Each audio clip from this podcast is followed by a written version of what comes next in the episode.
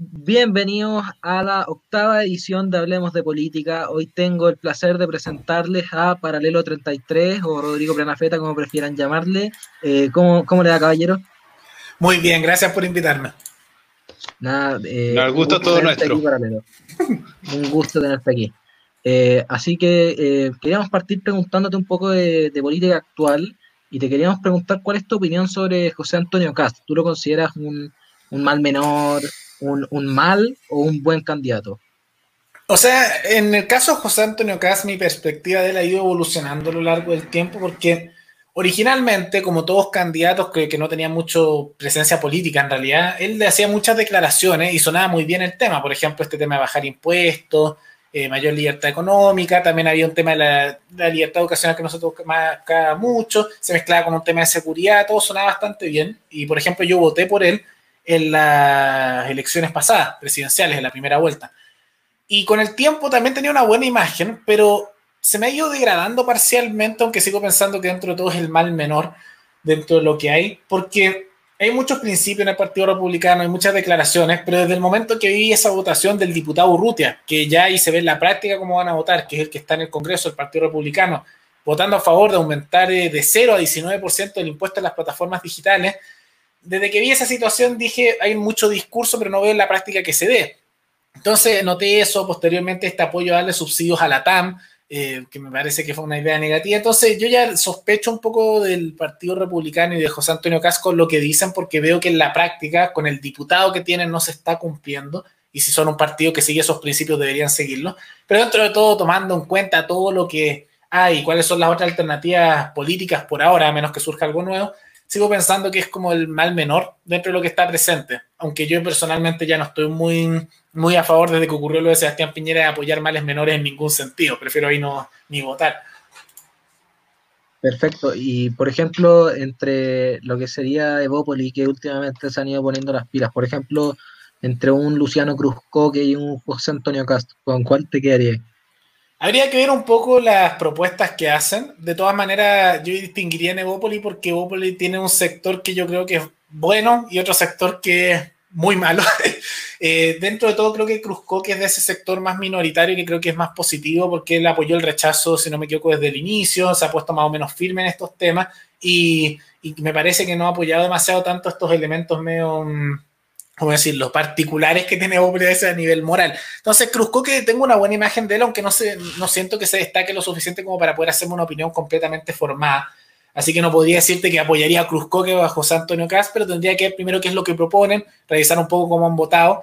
Pero, pero al menos Cruzcoque, aunque ya ha estado bastante tiempo en el Congreso, he visto que se ha mantenido firme, incluso aunque su partido haya decidido ir por el apruebo, él se fue por el rechazo y en el último tiempo se ha puesto bastante duro con el tema tanto de seguridad como, como el tema de la libertad económica. Y Rodrigo, cambiando un poco de tema, eh, bueno, hace como dos meses se dio la situación de que tú renunciaste al Partido Libertario y bueno, después una serie de personas hubo una fuga masiva de militantes. Eh, esto principalmente por, por, la figura de Álvaro Concha. Tú trabajaste, bueno, como ¿cuántos años? Como un año más o menos con Álvaro Concha. ¿Cuál es tu opinión actual de sobre Álvaro Concha?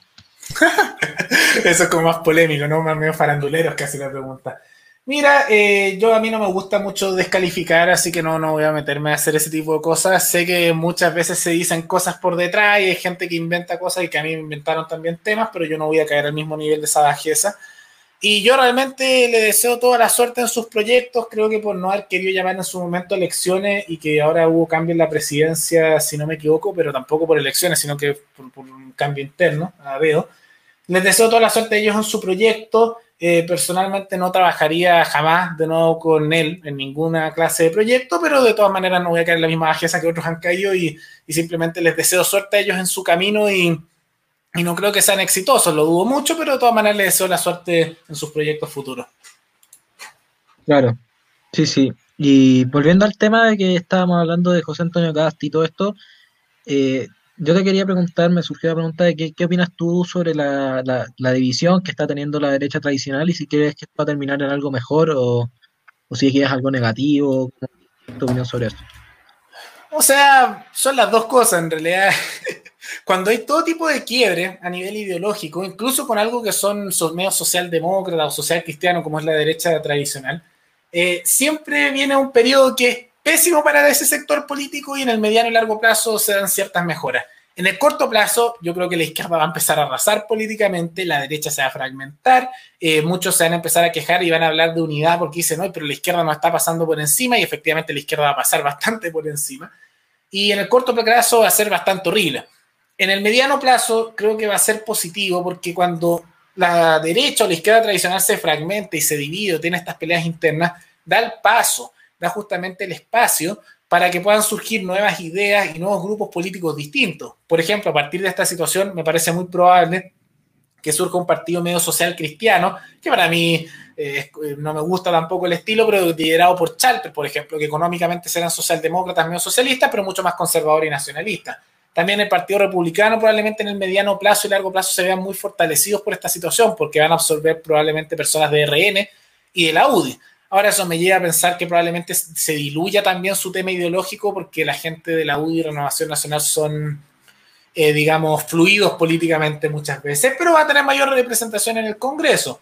Y yo veo también la posibilidad, aunque veo que es poco probable, a menos que consigan espacio en las listas electorales, que también a partir de esto empiece a surgir una, una presencia política de ideas tal vez más alternativas, ya sea o más conservadora o nacionalista o libertarias que surjan dentro de este espacio de desorden, de discordia, pero eso más en un largo plazo. Entonces, dentro de todo creo que es bueno porque va, se va a derechizar un sector de la derecha, van a surgir ideas nuevas dentro de la derecha que puede que tengan presencia política y va a tener menor presencia esta mm, derecha media camaleónica, media socialdemócrata, que es difícil saber qué piensa, que no tiene mucho tema ideológico va a generar una situación muy similar a la que ocurrió con la nueva mayoría cuando se fragmentó, que dio paso a un fortalecimiento del Frente Amplio y el Partido Comunista, que para nosotros es nefasto, pero para la izquierda más dura eso era positivo, y en la derecha ocurrirá lo mismo, pero con sectores de derecha un poco más dura. Perfecto. Y tú, paralelo eh, a de esta Chile irrupción, por ejemplo, de las ideas libertarias en un mediano plazo, eh, si lo vieras necesario, ¿tú eh, harías una candidatura a, algún cargo así de diputado, senador o algo? Idealmente no, porque como buen libertario, la verdad es que el mundo político, me gusta hablar de política y todo, pero siento un asco impresionante por, por los cargos de política.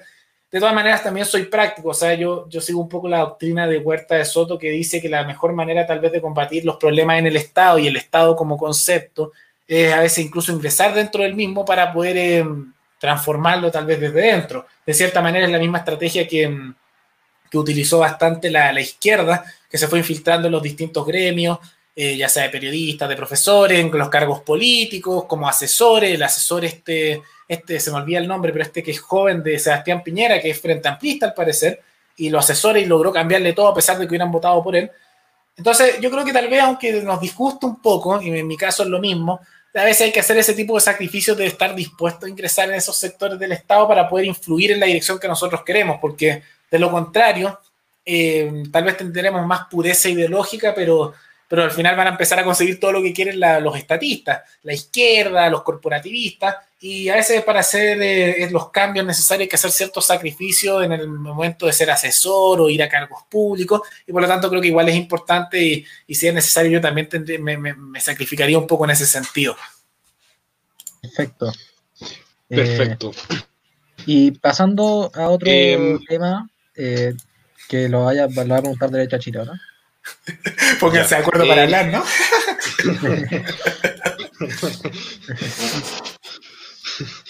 el, bueno, el 22 de febrero se realizó una marcha el rechazo en, para eh, que llegaron a incluso a Plaza Baquedano. En esta marcha eh, un grupo de personas fue agredida. igual de, también esto fue una, una, situación que se vivía bastante en la marcha del rechazo. Ante esto se creó un grupo de vanguardia de autodefensa. ¿Cuál es tu opinión eh, en general?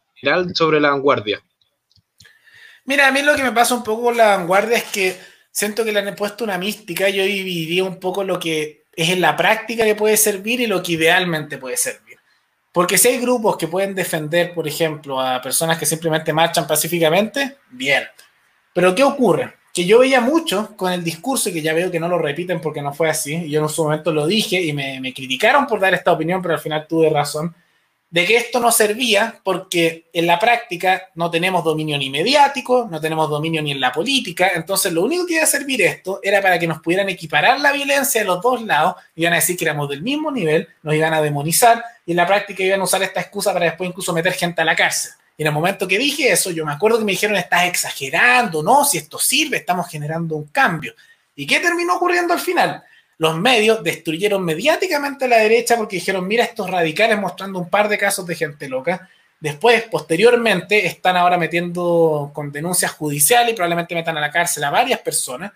Y veo que en la práctica, por mucho que algunos romantizaron la idea de que eso servía, vimos, que creo que tenía razón en el tiempo, que como no tenemos control ni de los medios, no tenemos control en la política, no tenemos control ni en los tribunales, no tenemos control en nada, terminó perjudicando, porque al final fue una imagen tan fácil de demonizar por parte de la izquierda, que tiene control en todos esos ámbitos, que al final fue la excusa perfecta para meter gente a la cárcel, para demonizar políticamente y yo creo que en parte para ensuciar la, imagen del rechazo que iba al alza, que personalmente yo, yo sinceramente creo que lo que íbamos a perder es el plebiscito, pero por eso yo, yo, yo no estoy muy de acuerdo con lo que se dio ahí porque veo que en la práctica no, no, no nos sirvió mucho, perjudicó nada más, porque no, no, no es lo mismo aquí que Estados Unidos, no es lo mismo aquí que Brasil, no estamos al mismo nivel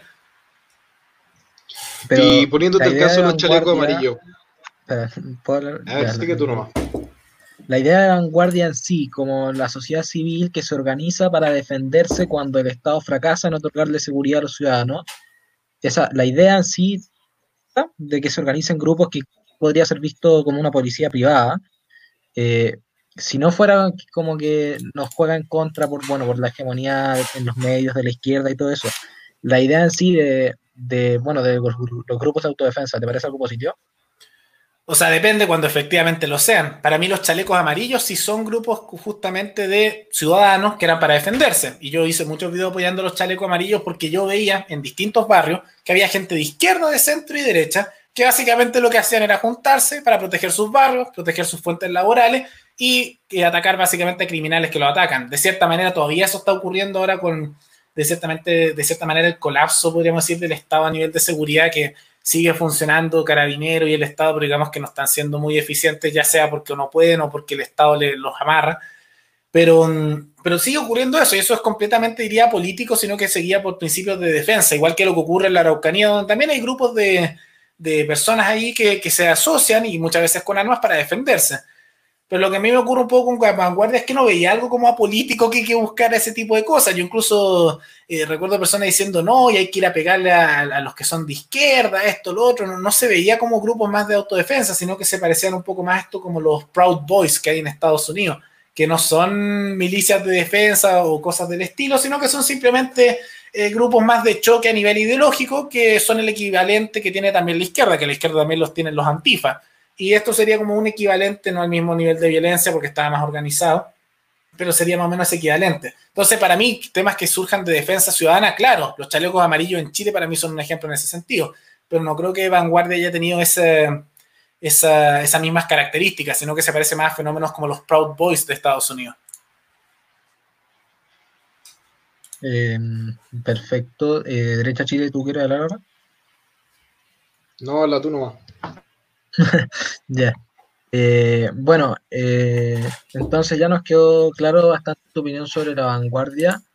Eh, personalmente yo que fui a las marchas, lo que vi fue que, que sí habían algunos, algunas personas que estaban un poco locas y que a, veces se les escapaba algo, pero en general lo que se pudo ver en las marchas eran que eran grupos efectivamente de autodefensa y que en realidad, o sea, venían aproximadamente un grupo de 40 antifas o más incluso a las marchas a tirar elementos contundentes y ante eso, eh, ante la inoperancia de carabineros de Chile, había, tenía que surgir algo y a mí me parece lamentable que tenga obviamente que surgir un, un grupo para defenderse de estos grupos terroristas como la antifa, pero de forma yo lo veo necesario. Bueno, yo, yo en ese caso ahí te discuto un poco porque uno es lo que, como te digo, el ideal versus lo que es en la práctica. Porque, ¿cuál era el fin, por ejemplo, las marchas del rechazo? Generar que más gente se entusiasmara a apoyar el rechazo, ¿no? ¿Cuál era el fin también de grupos, como dices tú, de la vanguardia? Proteger a aquellos que se manifestaban por lo mismo.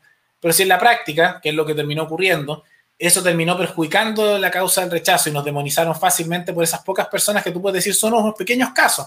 Y efectivamente yo creo que son pocos, lo dije en algún momento cuando hice video, pero da igual en la práctica si son unos pocos o son muchos cuando no tienes control mediático, porque aquel que controla los medios, aquel que controla el discurso, aquel que puede controlar la narrativa a nivel público, es cosa que se agarre de un elemento, es cosa que se agarre de un solo caso y ya perdiste, porque tú no puedes, no tienes contrarrespuesta. Da lo mismo que tú digas no fue así, porque en la práctica como ellos pueden controlar la narrativa, tú te jodes nada más. Entonces yo veo que uno puede decir, ya es que era necesario, pero la idea justamente es ver qué es lo que se buscaba lograr con ese tipo de cosas.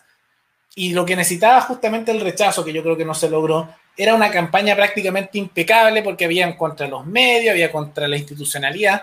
Y con ese tipo de cosas, yo creo que en gran parte porque muchos se dejaron guiar por la emoción del momento y por las emociones que son fuertes en ese tipo de situaciones, y no pensaron en el largo plazo las consecuencias que habían y, y al final nos jodimos. ¿Qué pasó con todos los de vanguardia ahora? Los están investigando judicialmente, puede que los metan presos, algunos incluso están como medio escapados. Entonces, al final, ¿de qué sirvió? Yo, yo por eso pregunto, en la práctica hay que ver para qué sirven las cosas. Una cosa es el ideal que uno busca, pero también hay que ver cómo, cuál es el objetivo que uno quiere lograr. Sí, eh, bueno, quizá a corto plazo no fue muy útil, como dices tú, porque claramente hay una, una, una búsqueda de la izquierda de poder de encontrar lo que sea para poder demonizar a cualquier persona que sea una tendencia medianamente derecha o que eh, con tendencias al rechazo. Pero si bien eh, eso es verdad, yo creo que sí, en el más mirando a largo plazo sí fue positivo, porque hemos visto que esa parte de la hegemonía cultural que tú decías de la izquierda que los ayuda a poder demonizarnos es que se tomaron todo lo que son todo lo que es la cultura, ¿no? Y dentro de eso está la calle y yo creo que eh, el haber motivado a, la gente de derecha, a la gente del rechazo a volver a salir a la calle, porque actualmente, además, con todo lo esto de las funas, la violencia de los antifa y todo eso, el hecho de haber podido motivar a más de 15.000 personas a salir a marchar me parece algo que es muy, muy rescatable y en el largo plazo muy bueno. Es que depende, porque yo veo a Argentina como un ejemplo en este sentido. En Argentina ahora están habiendo marchas y yo creo que es importante ese tipo de cosas porque generan presión. El presidente Alberto Fernández de Argentina se dio justamente ante la presión por marchas, pero no solo por las marchas, porque todos se quedan con un elemento. En Argentina y en Brasil también dando con este tipo de cosas, antes de que se diera cualquier tipo de marcha, primero, ¿qué fue lo que ocurrió? Se, se logró establecer una hegemonía mediática alternativa que le hacía competencia al mismo nivel a los medios tradicionales pero había competencia. Lo, se logró lo que está en Estados Unidos hace décadas hay, que es una equivalencia mediática en Estados Unidos por Fox News. La derecha siempre ha tenido presencia radial, televisiva, en todos los medios. Y en Latinoamérica eso era muy raro, pero en Brasil se logró previo a esto, con rechazo a lo de Dilma Rousseff en su momento, pero fue previo al tema de las marchas. Y en Argentina, antes de que se diera este tipo de situaciones, vemos hace como, ¿cuánto fue? una década y media, Agustín Laje entrando en los medios, Milei, Expert, Echevarne, son años de, en preparación de entrar en los medios tradicionales y de presencia de medios alternativos. Y luego que tienen eso, se logra convocar y dar legitimidad a las marchas, que es la presencia callejera, porque la presencia en calles no tiene legitimidad ni apoyo si no hay presencia discursiva mediática. Y esos dos elementos conjuntos generan apoyo político que después logra hacer un cambio a nivel nacional. Eso es lo que ha hecho la izquierda, es lo que en Estados Unidos está presente, que en Brasil se logró y en Argentina está ahora. Pero ¿qué fue lo que se hizo en Chile? No tenemos presencia mediática que fue el primer paso, tenemos algo, pero no somos competencia al mismo nivel. No ocurrió eso. Un problema. Segundo, como no hay presencia mediática, no se logra legitimidad ningún acto callejero, porque aquí en Chile incluso cuando vemos que la izquierda actúa en calle, la izquierda no tendría ninguna legitimidad si no tuviera el apoyo mediático y político detrás, porque en el momento les aseguro que por mucho que hablen de las calles y todos, que si llegara al poder, por ejemplo, el Partido Comunista de un día para otro se acaba el tema, porque serían brutales y los terminarían. Entonces, lo que faltó aquí es que previo a hacer ese tipo de cosas, faltó hacer presencia tanto en medios tradicionales, que yo creo que ya no se logró, y mayor crecimiento en medios alternativos, que todavía falta. Entonces, aquí tratamos de ir a un paso que ya está en otros países sin antes hacer el camino previo. Y yo creo que ese fue el error. Y yo considero que es importante esa presencia callejera, pero una vez que se hayan cumplido los pasos anteriores, porque hay que ver cómo es en otros países. Chile no está al mismo nivel mediático, ni político, ni cultural que Estados Unidos, ni Argentina, ni que Brasil.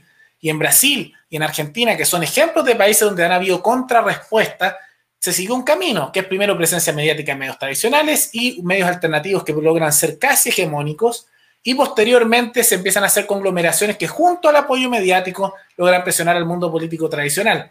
pero aquí partieron solo con el tema de las manifestaciones y, no estaba lo otro. Entonces, yo por eso dije en su momento que eso iba a ser un problema, que iba a generar justamente un fracaso a largo plazo y la situación que vemos en la actualidad de cómo están eh, juzgando a distintas personas, de cómo al final se logró demonizar a la derecha y al rechazo y vemos que en realidad a nivel cultural, y eso yo también lo noto, la izquierda está consiguiendo una hegemonía cultural enorme, es un ejemplo de que no fue una buena idea que no seguimos los pasos que habían que seguir. Por eso insisto, hay que ser práctico en la estrategia, hay que mantener ideales, pero también hay que saber qué consecuencias tienen nuestros actos y no dejarse guiar tanto por la emoción del momento. Perfecto. Eh, entonces ahora ya vamos a ir pasando a la siguiente pregunta que yo quería hacerte, y es que, ¿qué opinas tú sobre los liberales utilitaristas? Esto es que tú cuando te refieres a los utilitaristas te refieres un poco a estos que mm, más que en la moral se basan simplemente en resultados prácticos, ¿no? Sí, estos que en realidad son liberales, bueno, porque la, la, teoría liberal es la que es más exitosa económicamente y todo eso, pero no porque haya un sustento moral eh, por detrás. Bueno, yo, yo, sé que existen ellos, he conocido gente que así, personalmente no comparto esa perspectiva, incluso creo que es un poco eh, peligroso porque cuando hay alguien que es solamente utilitarista, que se basa solamente en la práctica y no en un fundamento ético, moral de fondo, no es tan difícil que tú le muestres un caso de algo que puede ser bastante inmoral, pero que tú crees que puede ser justo a nivel, perdón, que te puede tener un efecto social positivo a nivel práctico. Por ejemplo, eh, alguien podría llegar de un liberalismo a una socialdemocracia y así se mueven los márgenes bajo una mentalidad utilitarista, porque piensas que algunas cosas funcionan mejor con el Estado de un socialdemócrata puedes llegar a un socialista porque crees que justamente en un gobierno de gente técnica y que saben, y uno siempre es el que sabe, porque siempre está esa mentalidad, puede llegar a justamente a funcionar mejor. Y, la base muchas veces del pensamiento utilitarista lleva a que se justifiquen o gobiernos muy autoritarios o temas que son bastante inmorales, pero que se justifican en pos del tema de, ¿cómo se llama esto?, de la utilidad pública. Esta eutanasia forzada, básicamente asesinatos, a veces se han justificado en el pasado bajo ese tipo de ética, o incluso la eliminación de ciertos grupos étnicos, religiosos, etcétera, en base, en base de un bien superior. Entonces, creo que siempre todo tipo de argumento, aunque tiene que ver cómo en la práctica se desarrolla, tiene que tener su base en la moral, en un ideal. Porque si te basas solamente en resultados prácticos, sin tener ningún fundamento ético y ni moral, te puede llegar a realizar una serie de actos que pueden ser autoritarios, inmorales e incluso que terminan desvirtuando a tu persona como también la sociedad que uno quiere lograr. Sí, eh, claro, de hecho, eh, más de lo que, comentando lo que tú dijiste, que un liberal podría pasar a ser un socialdemócrata y todo eso, yo creo que el cambio más radical que causa esto del utilitarismo es que un individualista muy fácilmente puede pasar a un colectivista. Mm. Eh, porque bueno, a lo mejor entonces, como les muestran una, una, medida pública, por ejemplo, y dicen, ah, mira, esto va a ser mejor para el bien común y va a ser un éxito, pero para lograr eso tenéis que avasallar con las libertades individuales, y eso para un, para un utilitarista que no tiene un fundamento moral por detrás de sus ideas, no lo va a mover, obviamente.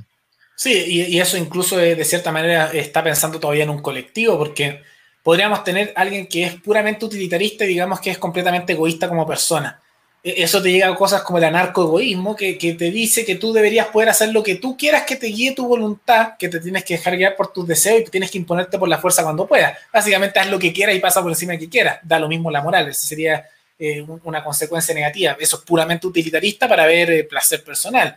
A nivel social, como dice, si te importa el nivel del conjunto, te lleva a pensamientos muy peligrosos porque dice, ya, esto es lo mejor para el 50% más uno, de repente hay que eliminar a este grupo de gente o hay que hacer esto otro, te lleva justamente a estos pensamientos que, que han generado una gran parte de las tragedias a nivel mundial. Yo diría que en gran medida, muchas veces el comunismo también, que es una de las grandes tragedias a nivel mundial, y el nacionalsocialismo, el fascismo, se han justificado en ese tipo de doctrina, que como tú crees que esto es lo mejor para la mayoría, en ese caso con un interés a nivel colectivo, un colectivismo, y por lo tanto estás buscando ese mejor, da lo mismo eliminar ciertos elementos de la sociedad que serían perjudiciales para lograr ese bien.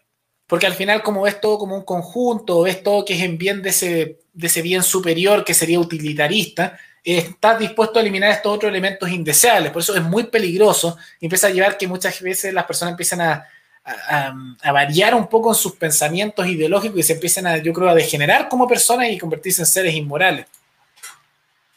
Sí, claro, estoy completamente de acuerdo con lo que tú dices, paralelo. Y ahora teníamos pensado, para terminar con la entrevista, eh, hacer que nosotros te tirábamos unos conceptos o unas personas y no, tú nos tenías que decir de, con respecto a esos conceptos, la primera opinión o el primer pensamiento que se te venga a la cabeza. ¿ya? Esto parece canal de televisión, pero ya. Digo, sí, sí, esa es la idea, pues, hacerle la batalla al a TN.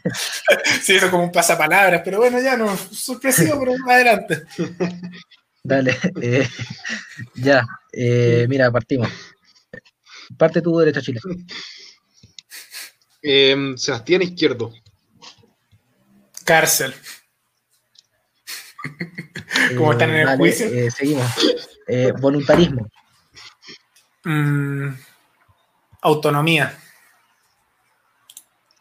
Piñera. Camaleónico. Partido, Republi- Partido Republicano. Sospecha.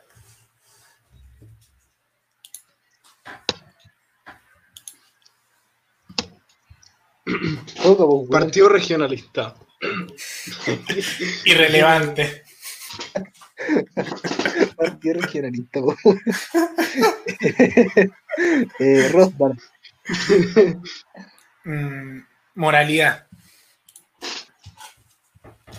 Eh, Pinochet. Mm, autoritarismo.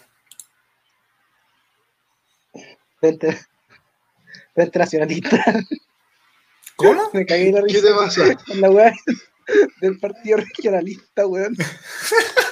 Pero si es irrelevante, pues ¿qué, qué más queréis que te diga? No, no, no, me cagué la risa que el weón eso. ya, eh, No, quiero Frente Paralelo creo que ya lo mencionó en su video. Fre- Frente Nacionalista, Patria y Libertad. Mm, los 70. Eh, Tolkien. Tolkien. Señor de los Anillos. Eh, y rechazo. Apruebo. Y por Eh, último, George terminar, W. Bush. No, no, no, no, falta George W. Ah, sí. Bush. faltan dos más. Neocon. Y por último, eh, Rodrigo Prenafeta. ¿Qué piensas de ti mismo? O sea, me, primera palabra que se viene a la mente para el 33. Vale. Eh, eh, Casi como un sinónimo de mí mismo, ¿no? sí. Eh, ya, entonces ahí ya vamos a ir terminando la entrevista. Eh, muchas gracias por haber accedido a la invitación paralelo. Fue un gusto tenerte aquí en el canal y también muchas gracias a todas las personas que estuvieron viendo. Eh, así que vamos a ir terminando. En 3, 2, 1, chao.